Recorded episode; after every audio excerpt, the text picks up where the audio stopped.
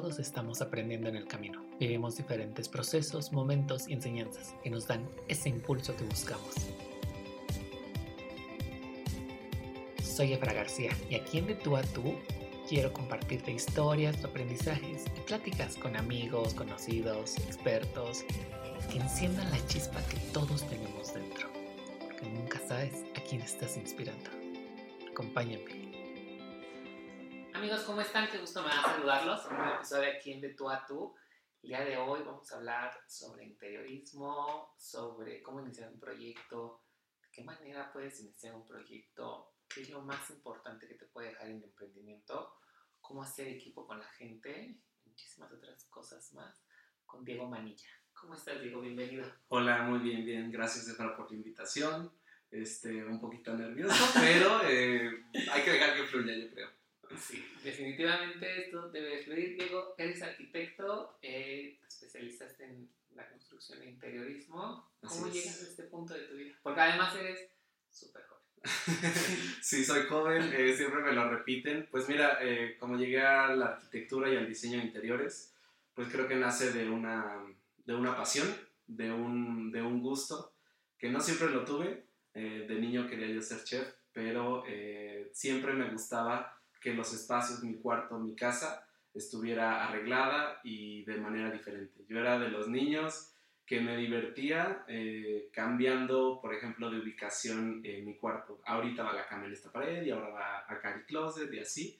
Así yo creo que me nació el gusto y se fue transformando hasta pues estudiar y ya dedicarme por fin a la construcción y arquitectura.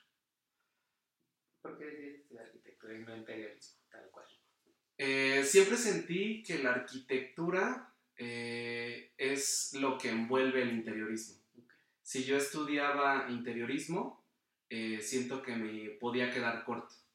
Realmente sí me, a mí en lo personal me gusta mucho la parte de interiorismo, me apasiona, pero en el momento en el que yo solo diseño interiores y no el cascarón, como así lo llamamos de repente en la, en la arquitectura, me podía quedar corto. Entonces, al estudiar primero arquitectura, que no era lo que me llamaba tanto, y después especializarme en diseño de interiores, pues es como que de dos lados puedo eh, envolver un proyecto.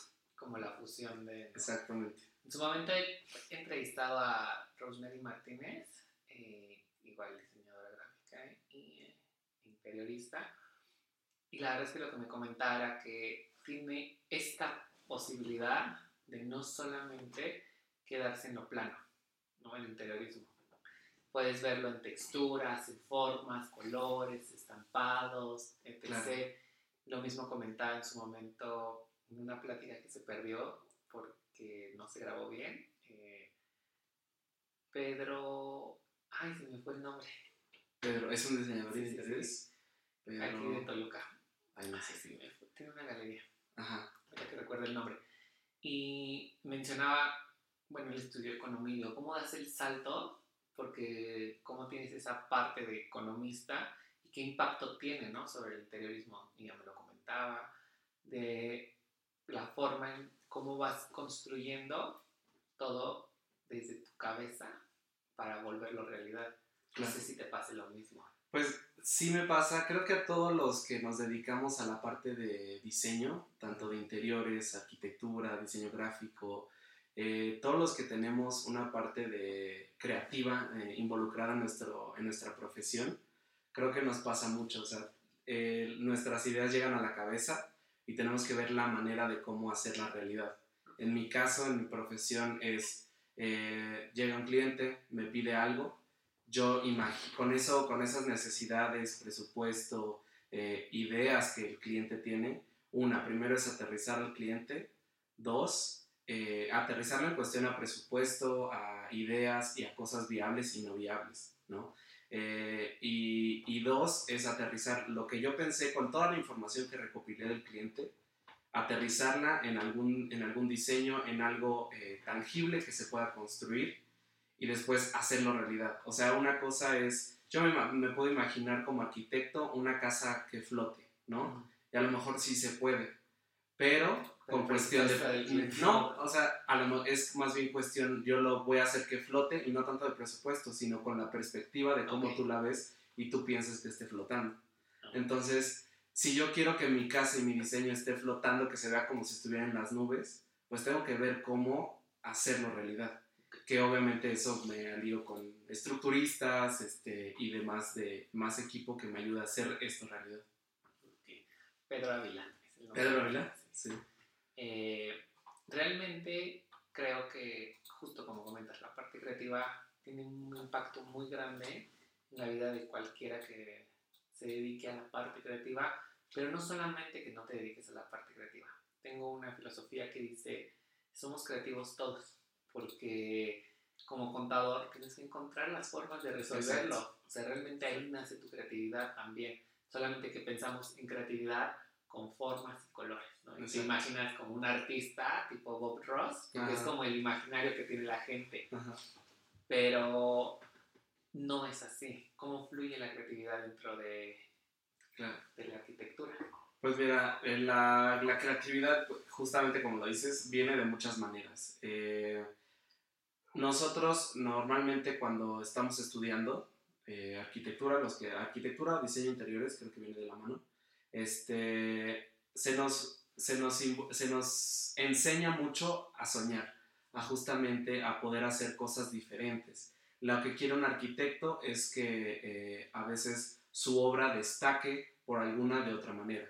Entonces por eso hay tanta como, pues no, no diría competencia, como a lo mejor una rivalidad, o ahí está como, este edificio es de tal persona, este edificio es de tal persona, y se busca como diseños diferentes. Ahí viene la creatividad, una, desde hacer un diseño diferente. Y ahorita yo que ya estoy trabajando, pues sí, obviamente eh, la creatividad, como bien dijiste, en cuestión de, de llevar una obra, en cuestión de la contabilidad, en cuestión de presupuesto, en cuestión de resolución de problemas en la obra, es ahí donde la creatividad también involucra. De repente nos toca un problema que nunca nos había tocado y es ahora cómo lo hacemos, ¿no? Entonces, entonces afortunadamente ahorita ya tengo más personas, que me ayudan. Eh, yo siempre soy de las personas que si tú eh, no tienes eh, a lo mejor un talento para algo, te alíes con la persona que tiene el talento para que te aporte. ¿Sale? Entonces, en, un en, en, este sueño que yo empecé, pues bueno, también es la... más personas se pueden unir a este proyecto y que su creatividad se sume a la mía y que juntos vayamos para arriba. ¿Por qué decides iniciar Efecto Manilla? Pues mira, Efecto Manilla Mira, ¿siempre lo imaginaste? ¿O fue como de vamos a hacerlo y conforme se vaya dando y conforme vayamos eh, creciendo? Porque además, no sé, ¿empezaste tú solo o ya traías equipo? No, eh, empecé yo solo. La verdad es que empecé yo solo. Y nació, eh, siempre he sido de las personas, bueno, mi mamá tiene una frase que me la ha involucrado, me la ha metido mucho a la cabeza desde chiquito y tenía una frase de, eh, tú te puedes dedicar a lo que tú quieras, Diego, pero a lo que te dediques, y si ese, es lo que tú, tú te quieres dedicar, necesitas ser el mejor o de los mejores. Entonces, eh, mi mamá, esta frase, yo la, la puedes tomar a, bien o a mal, ¿no? Porque tú siempre también me decías, este, no, en, en, la vida no siempre vas a ser mejor, siempre hay mejores que tú, ¿sale? Pero tú tienes que luchar por, por destacarte de alguna manera. ¿no? Entonces, yo de profesión soy arquitecto y este, este reality show ya hay formatos que se parecen en televisoras eh, ya conocidas, pero de otros países. Sale como Estados Unidos, Canadá. Aquí en México no hay ese formato. Entonces, eh, retomando esas, eh, esas, esas referencias de, como de Estados Unidos y de otras plataformas, yo dije, la voy a hacer, la voy a hacer, la voy a tratar de hacer aquí en México. Eh, ya sé de arquitectura y ahora quiero grabar las historias de las personas. Quiero que la gente, cuando me contrate en algún proyecto, sepa como yo el cómo los clientes construyeron eso. Porque a veces me toca clientes que eh, heredaron, eh, el, heredaron de, su, de sus papás, ¿no? Difuntos. me tocan otros que llegan, llevan años con el mismo negocio y ahorita quieren remodelar y quieren renovarse me tocan parejas que por su aniversario van a hacer eh, eh, una remodelación. Entonces, contar esa historia y que la gente empatice y que diga, ah, este, este cliente es como yo, yo también tengo ese dinero o yo también eh, acabo de recibir una herencia y también quiero que mi casa o mi negocio eh, se convierte en algo para que o me dé más dinero o para sentirme yo bien, para sentirme cómodo. Entonces es ahí donde nace, donde yo quiero contar lo que yo conozco de mis clientes hablando de tú a tú, que se grabe en video y que la de, las demás personas empaticen. Ok. Hay una, ahorita que mencionaste lo de los conceptos de otros lugares, hay una teoría en innovación que habla sobre the best of the world, que justamente se trata de esto ver qué están haciendo los mejores del mundo y aplicarlo o aterrizarlo a tu concepto o a tu idea. O sea, puedes tomar de referencia cualquier industria y identificar los bullets que pueden funcionarte, bajarlo y llevarlo a cabo. Con tus capacidades, con tus presupuestos, claramente lo puedes ir creciendo. Sí. Pero hay detalles tan mínimos como encontré que en su página web te regalan un cupón de descuento, bueno, claramente lo puedes aplicar, ¿no? Exacto. ¿Cómo son, cuáles son las referencias más cercanas que tenías para esto? Pues Porque para esto... recuerdan a los programas de Discovery Home Health. Exactamente, exactamente. Sí, pues bueno, eso, ese formato de los hermanos a la obra, de Ah, sí. Discovery Home and Health, este, hay otro que se llama Flip or Flop, que ese es como de venta y renta de casas. Eh, todos esos programas de Home and Health, yo los veía de chiquito. Yo los veía de chiquito, eh, siempre me gustaban. Realmente yo en ese momento era que cuando quería ser chef, pero realmente a mí me encantaban, o sea, a mí me encantaba verlos, ¿no? Este, y esa fue, mi, esa fue mi mayor, yo creo que inspiración. Eh, sin embargo, bueno, pues ahorita, como justamente como lo que dices, ahorita el traer este proyecto a México es, eh, también hay un término en negocios que se llama The Blue Ocean. Sí. Cuando tú llegas con un, con un proyecto, a lo mejor no nuevo, pero eh, nuevo para en tu sitio, para el mercado en el que te encuentras alrededor, te encuentras con un mar de posibilidades, ¿no? Entonces, ahorita realmente la mayoría de mis clientes que me llegan, pues es por redes sociales. Yo aparte de, eh, pues tú sabes, ¿no? Aparte de ser arquitecto y de trabajar en la compu y estar en la obra con los albañiles, presupuesto y todo eso, pues bueno, también le hago a la parte de influencer, le hago a la parte eh, de TikTok, o sea, realmente es saber vender. Y lo que me ha ayudado ahorita es que la gente cuando me pide un presupuesto, cuando me dice, oye, yo quiero que tú me hagas mi casa, ya me conoce, o sea, ya sabe quién le va a contestar. Ya sabe que Diego es arquitecto y que también este, de repente le hace influencers y me da tips en YouTube y, este, y también está construyendo, pero ya saben quién soy. Entonces, con ese mercado me encontré yo eh, cuando diseñé mi marca de, de manilla, que es el nombre del despacho. eh, justamente hablaba con el diseñador gráfico y le dije, es que yo no quiero tener una arquitectura muda.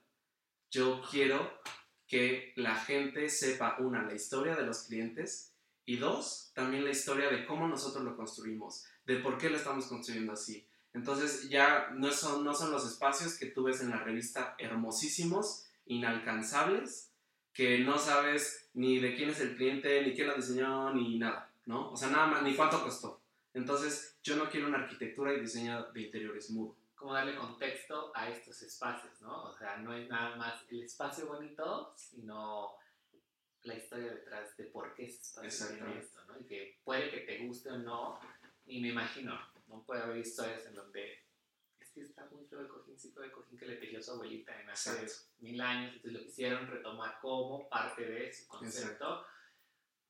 Eh, ¿Qué tan difícil fue hacer la cara o la, eh, la imagen de la marca? Porque a veces, y lo comento porque a mí me llegó a pasar, llega un punto en el que dices, es que la marca es uno y yo soy otro y no quiero como que se pierda la esencia de uno ni de otro, Claro, pero al final de cuentas te conviertes en embajador de esa marca Claro. y en tu caso eres el rostro de la marca tal Sí. cual.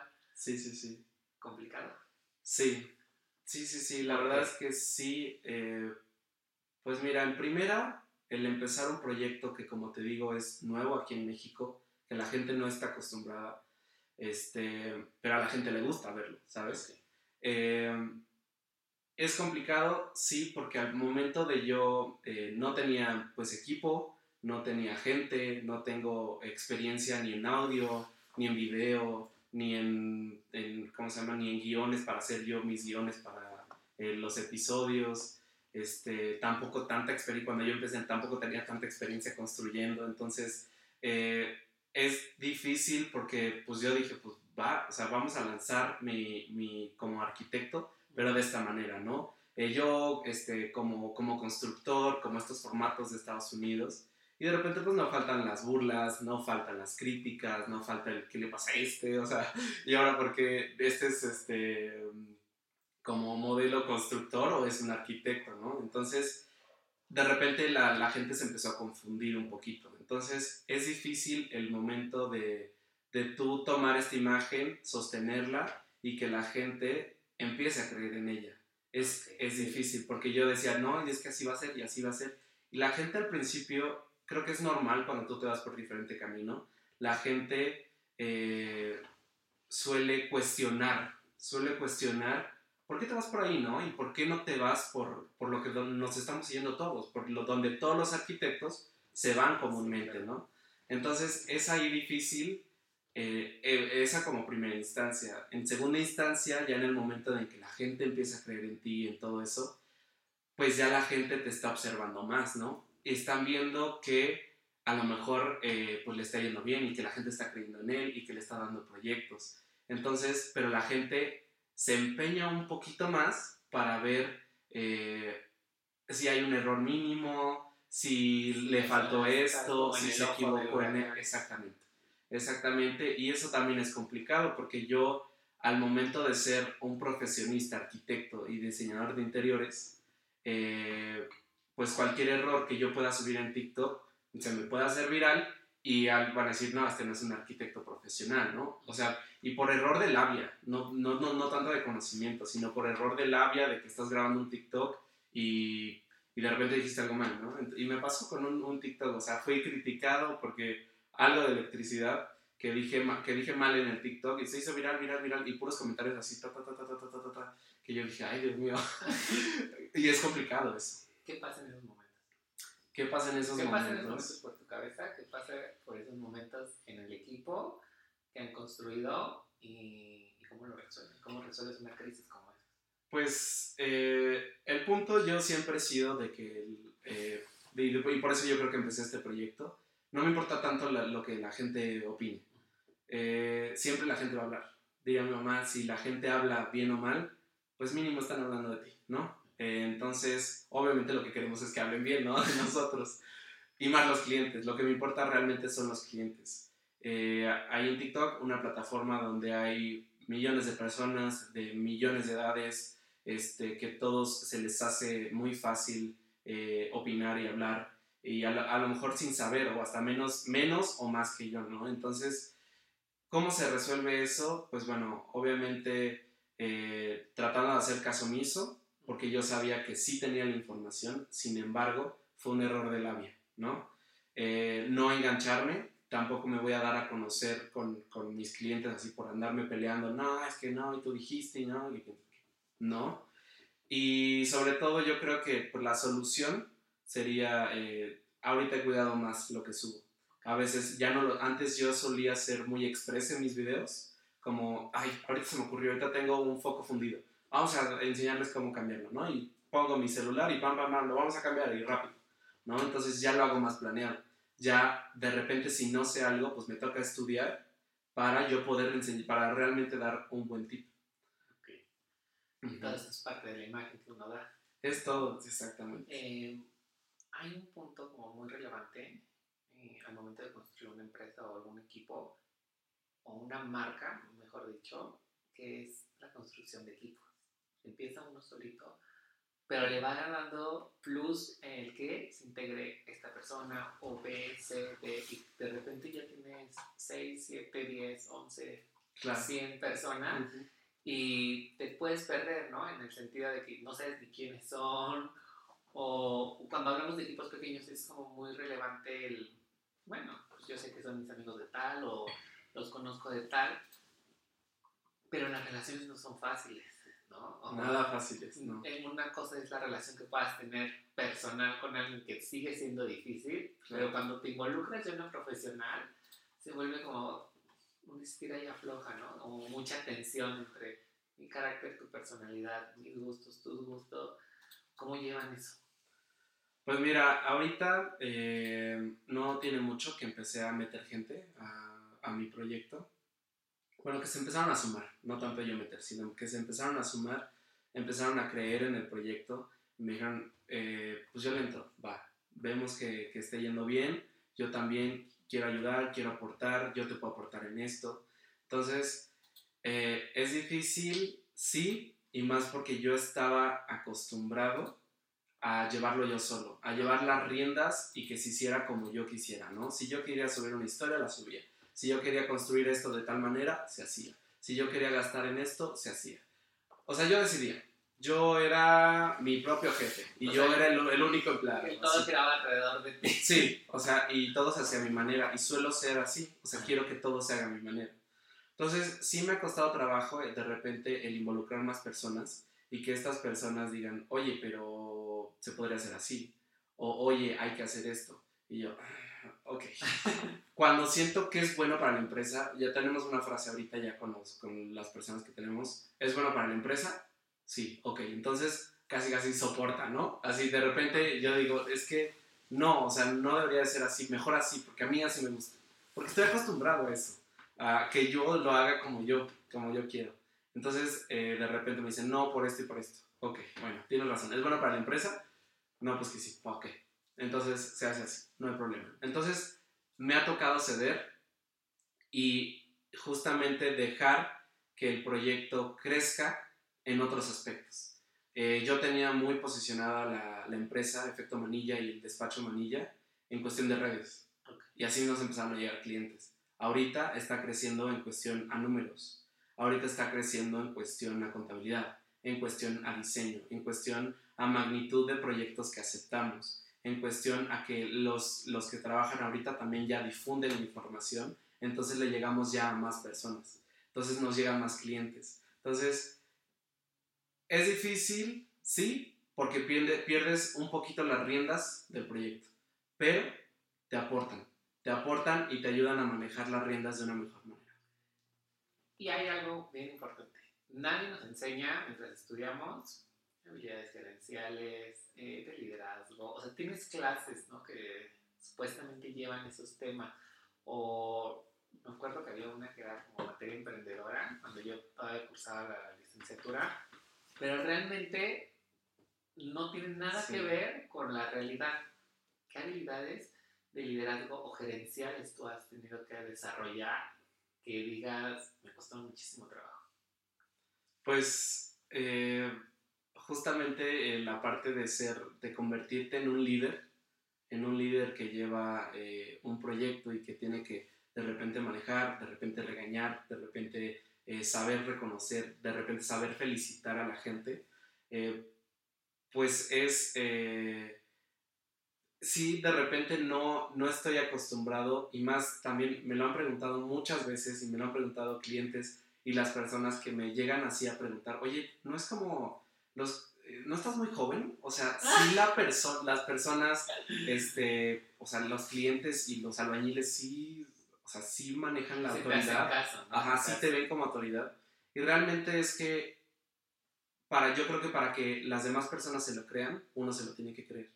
Entonces, sí, de repente me toca portarme serio eh, eh, y regañar. Eh, ¿Por qué no me has entregado esto? ¿No? O, no, muchas felicidades, lo hiciste muy bien. O sea, yo creo que en esa parte del liderazgo es justamente saber llevar a las, a las personas que trabajan contigo para un objetivo en común ya sea un proyecto, ya sea tener más clientes, ya sea ganar más dinero, todo eso, esos objetivos, irnos todos juntos para llegar al objetivo. Si uno de repente también, y también ahorita las personas que se me han sumado, es, eh, a veces yo me decaigo, hay, hay momentos en donde tú te decaes y dices, ya estoy harto, ya no quiero seguir, y las demás personas que se te suman al proyecto te dicen, no, güey, párate, eres un chingón, vas, vamos para arriba.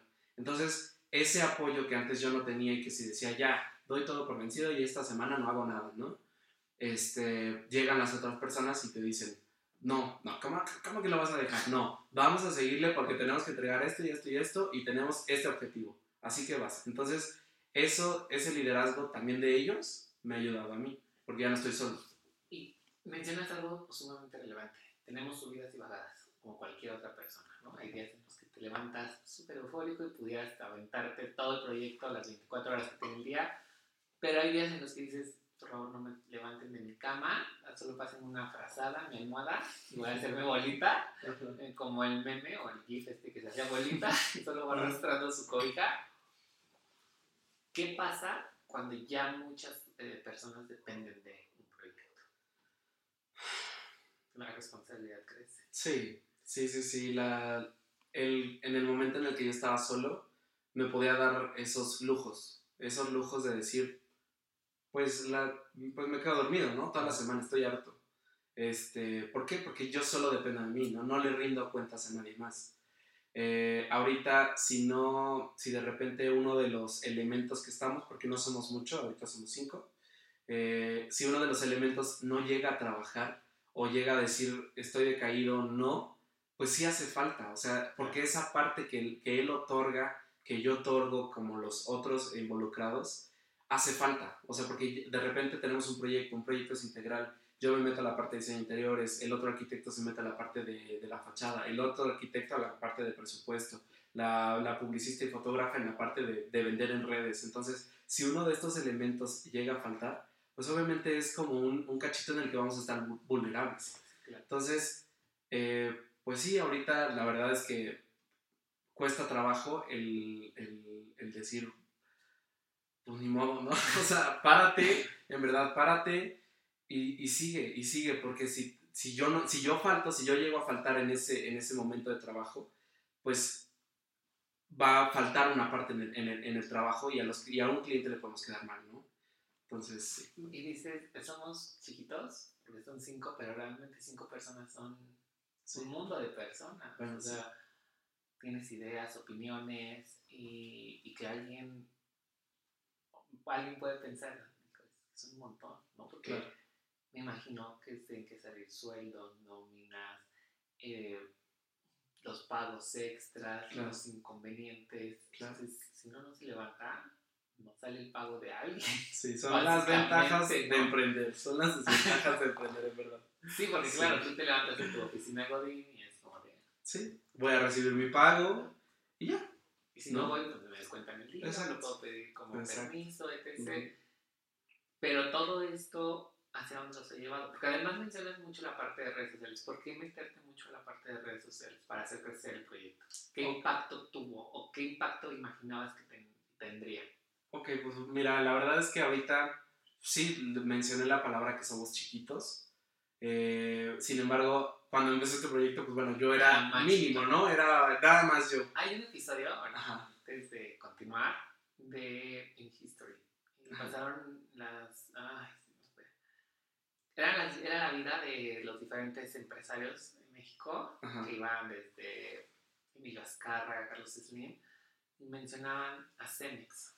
Y me acuerdo mucho de cuando inicia el episodio, este, Lorenzo Zambrano, desde algún montículo en Monterrey, en una montaña, veía con su hermano, con su papá, y decían, desde aquí se ve muy chiquito, ¿no? Refiriéndose como al tamaño, okay. estando tú en la, en la montaña, claro. a la estructura que podría claro. ser.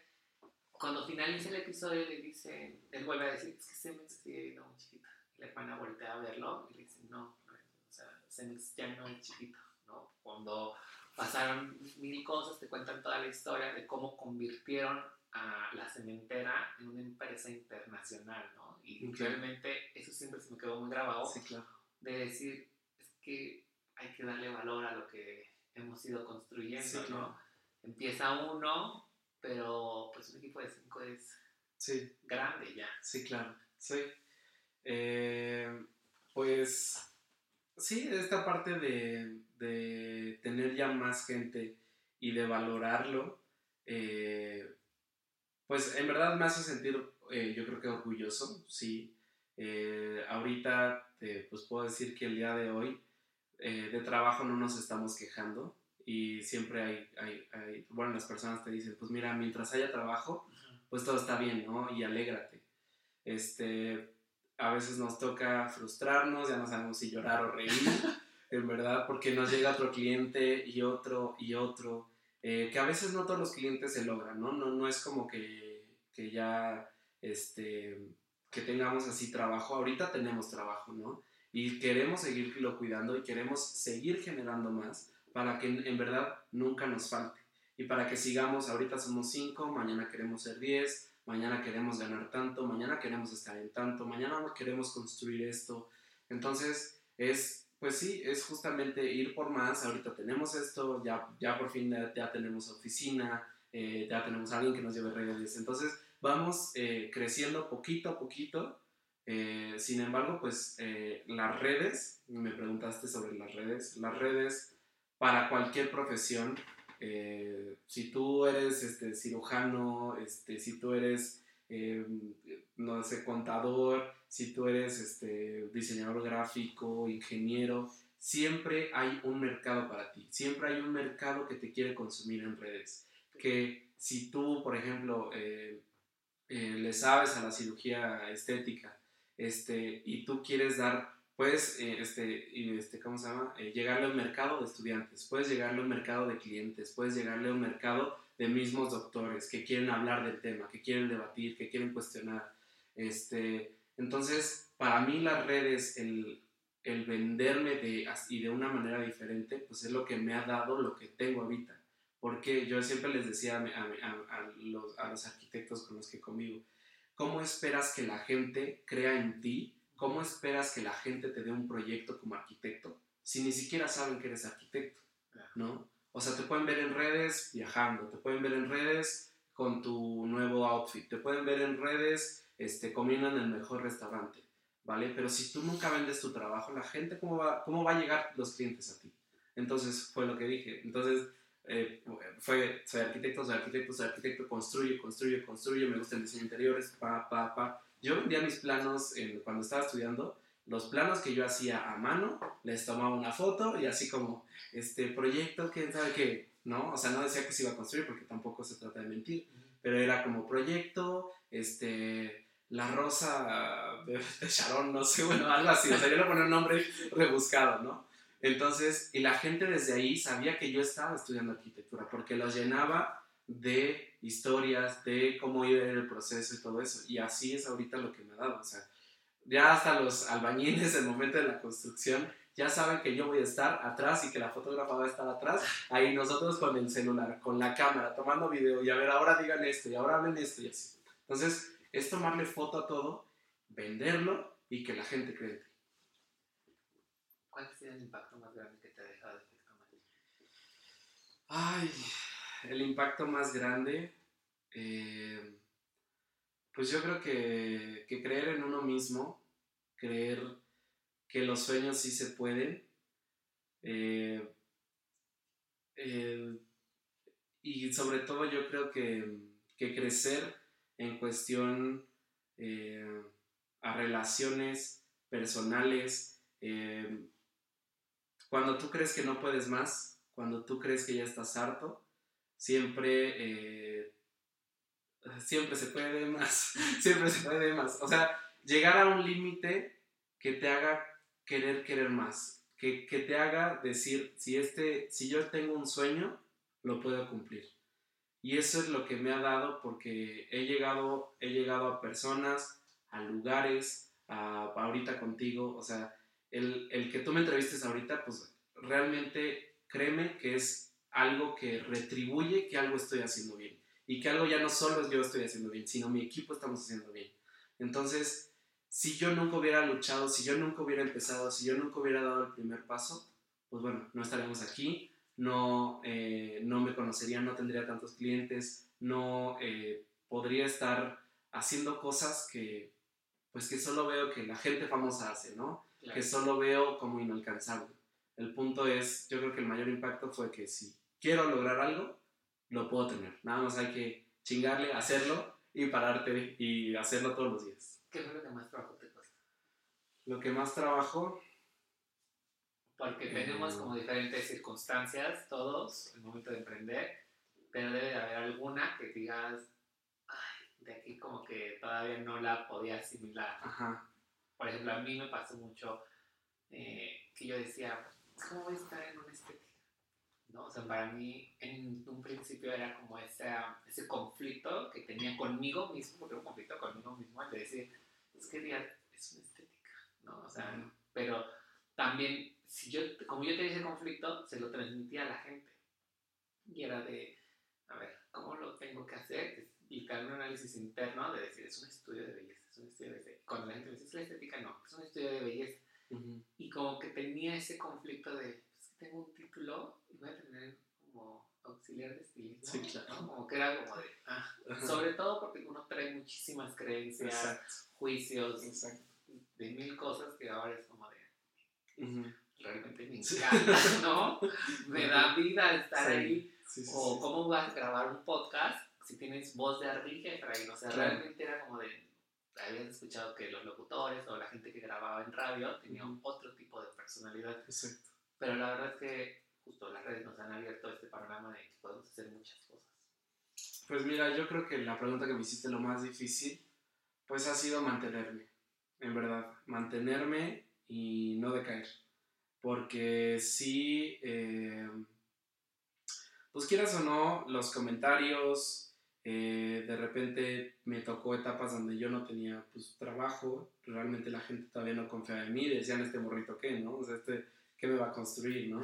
Este, el, el opinar, las opiniones igual de la, de la misma familia, el que de repente pues tienes que estar todos los días este, subiendo contenido, trabajando en la computadora, este, decíamos, ¿no? Hace rato, o sea, con la cara bonita de todo el tiempo, este, todo eso, el mantenerte siempre eh, enfocado y el tratar de no desviarte por cualquier otra cosa o por irte por una cosa más fácil, es difícil.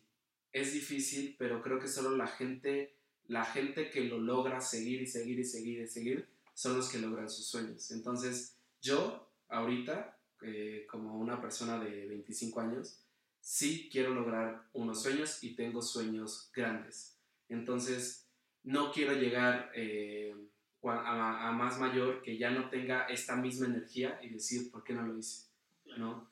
Entonces, a veces me toca, a veces desviarme, ¿no? O sea, a veces que me voy por otro camino y digo, no, no, no, no, no, regresa. O alguien me dice, a ver, regresa, ¿no? Entonces, yo creo que el, mantenerte y seguirte enfocado, así como caballo aquí con dos, este, con dos este, tablitas, es difícil porque yo no tengo las tablitas. Si las tuviera sería muy fácil, ¿no?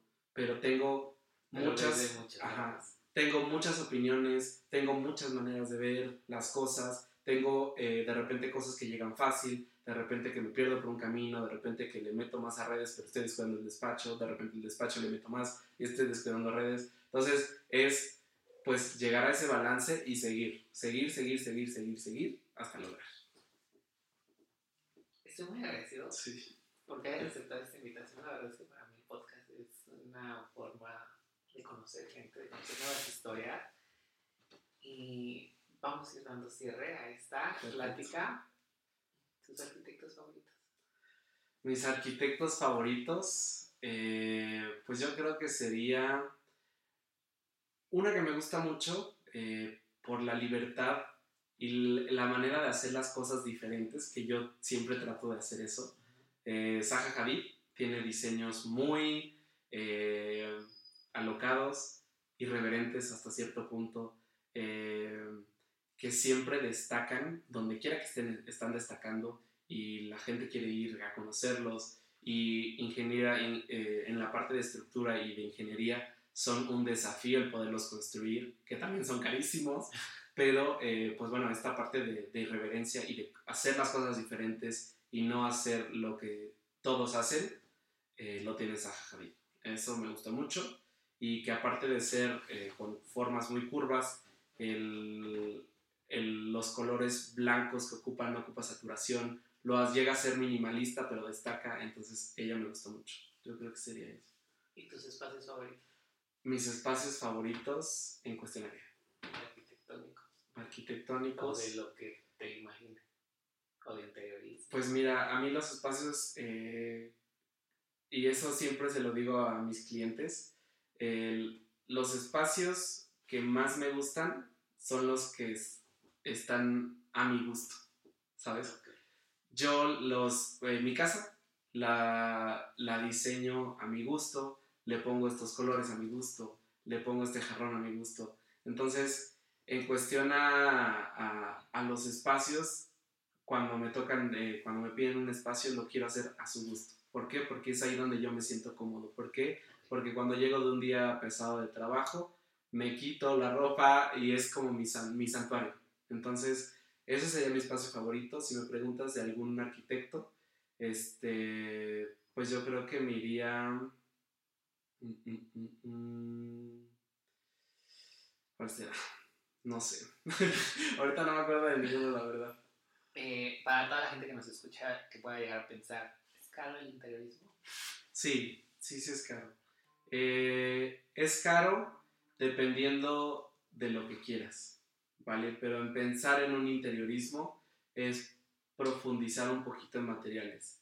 Sin embargo, se puede llegar a un diseño bueno economizando, reutilizando, recupando. El mueble viejo que tienes ahí se puede pintar de otra manera, se le puede poner otros materiales y créeme que si lo pones con una lamparita o algo así, eh, queda muy bien. Entonces, em, es, es, yo diría que es caro, pero no inalcanzable. Y yo diría después de lo que dice, que es cuestión de perspectiva. Es cuestión de perspectiva, también caro para ti. ¿no? Caro para quién. Y barato para quién. Y necesitas tener un gusto. O puede que no tengas buen gusto, pero tengas una idea clara y que te acerques con alguien para que te Ajá. Pues mira, el, el buen gusto también es relativo, ¿no? Justo. Yo puedo decir que yo tengo buen gusto, pero para otros arquitectos yo tengo mal gusto, ¿no? O yo puedo decir que tengo buen gusto y mis clientes me pueden decir, no, no, no, tú no, no tienes mal gusto, yo tengo el buen gusto, ¿no? Este, vuelvo a lo mismo, o sea, los espacios que se diseñan tienen que estar adaptados a ti.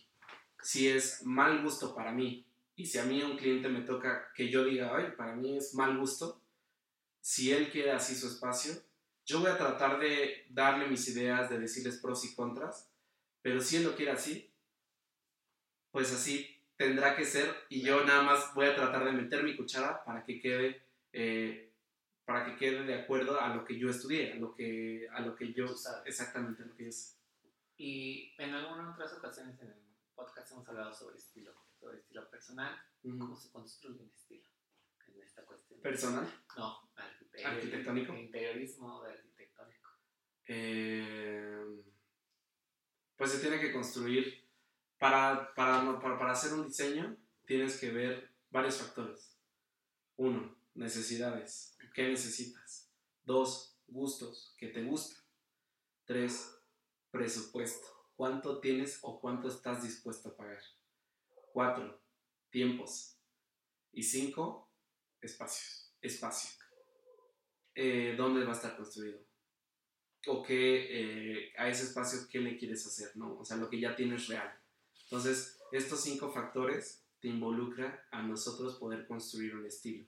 Si al cliente le gusta eh, tal, tal, tal, si al cliente le gusta esto, pero tiene tanto dinero y luego tiene este lugar y luego este, tiene este tiempo para hacerlo, todo eso nos lleva a generar un proyecto para el cliente. Por eso es muy importante conocerlos.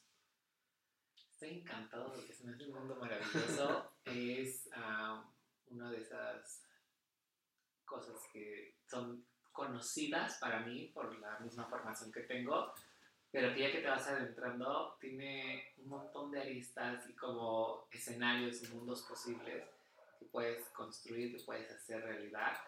Y no me los pueden encontrar, Bueno, pues para todos los que nos escuchan de tú a tú, los invitamos a que sigan a todas las redes sociales de Efecto Manilla. Nos encuentran en Facebook, Instagram, YouTube, eh, LinkedIn, eh, TikTok, y también Pinterest, estamos como arroba efecto manilla. Manilla con doble L, ¿vale? Eh, y bueno, pues ahí síganos, tenemos tips, los episodios ya se vienen más. Este, seguramente les van a encantar, van a llorar, van a reír. Y igual, si tienen algún proyecto, está el despacho Manilla. Estamos como arroba manilla.arc, arc de arquitectura con Q. Este, y ahí si tienen algún proyecto, ya sea residencial, o eh, de negocio, estamos para servirles. ¿Sale? Digo, muchísimas gracias por que me abriste las puertas de tu casa. Estamos grabando en, vivo, casi siempre son en vivo, pero eh, en presencial, después de dos años de pandemia. La verdad es que me hace muchísima ilusión volver a grabar en presencial. Es otro movimiento, otra dinámica. Y no tengo nada más que decir. Gracias, de verdad, muchísimas gracias. Estoy encantado con todo lo que me has dicho. Espero que les pueda funcionar, amigos, y puedan seguir en redes a nuestros amigos de Efecto Manilla. Nos escuchamos la próxima. Bueno, no sé si tienes algo que decir. Pero... No, pues no, nada más. Ánimo, échenle ganas. Eh, si tienes un sueño, no te rindas por más eh, cosas que te digan, por más eh, circunstancias que te hagan dejar de, luchar por ello. Sigue, yo sé que tienes un sueño y que lo puedes lograr. Así que Diego Manilla te dice que ánimo y si te puede ayudar en algo o les podemos ayudar en algo, seguramente Efra y yo estamos para ustedes. Muchísimas gracias. Nos escuchamos la próxima. Bye.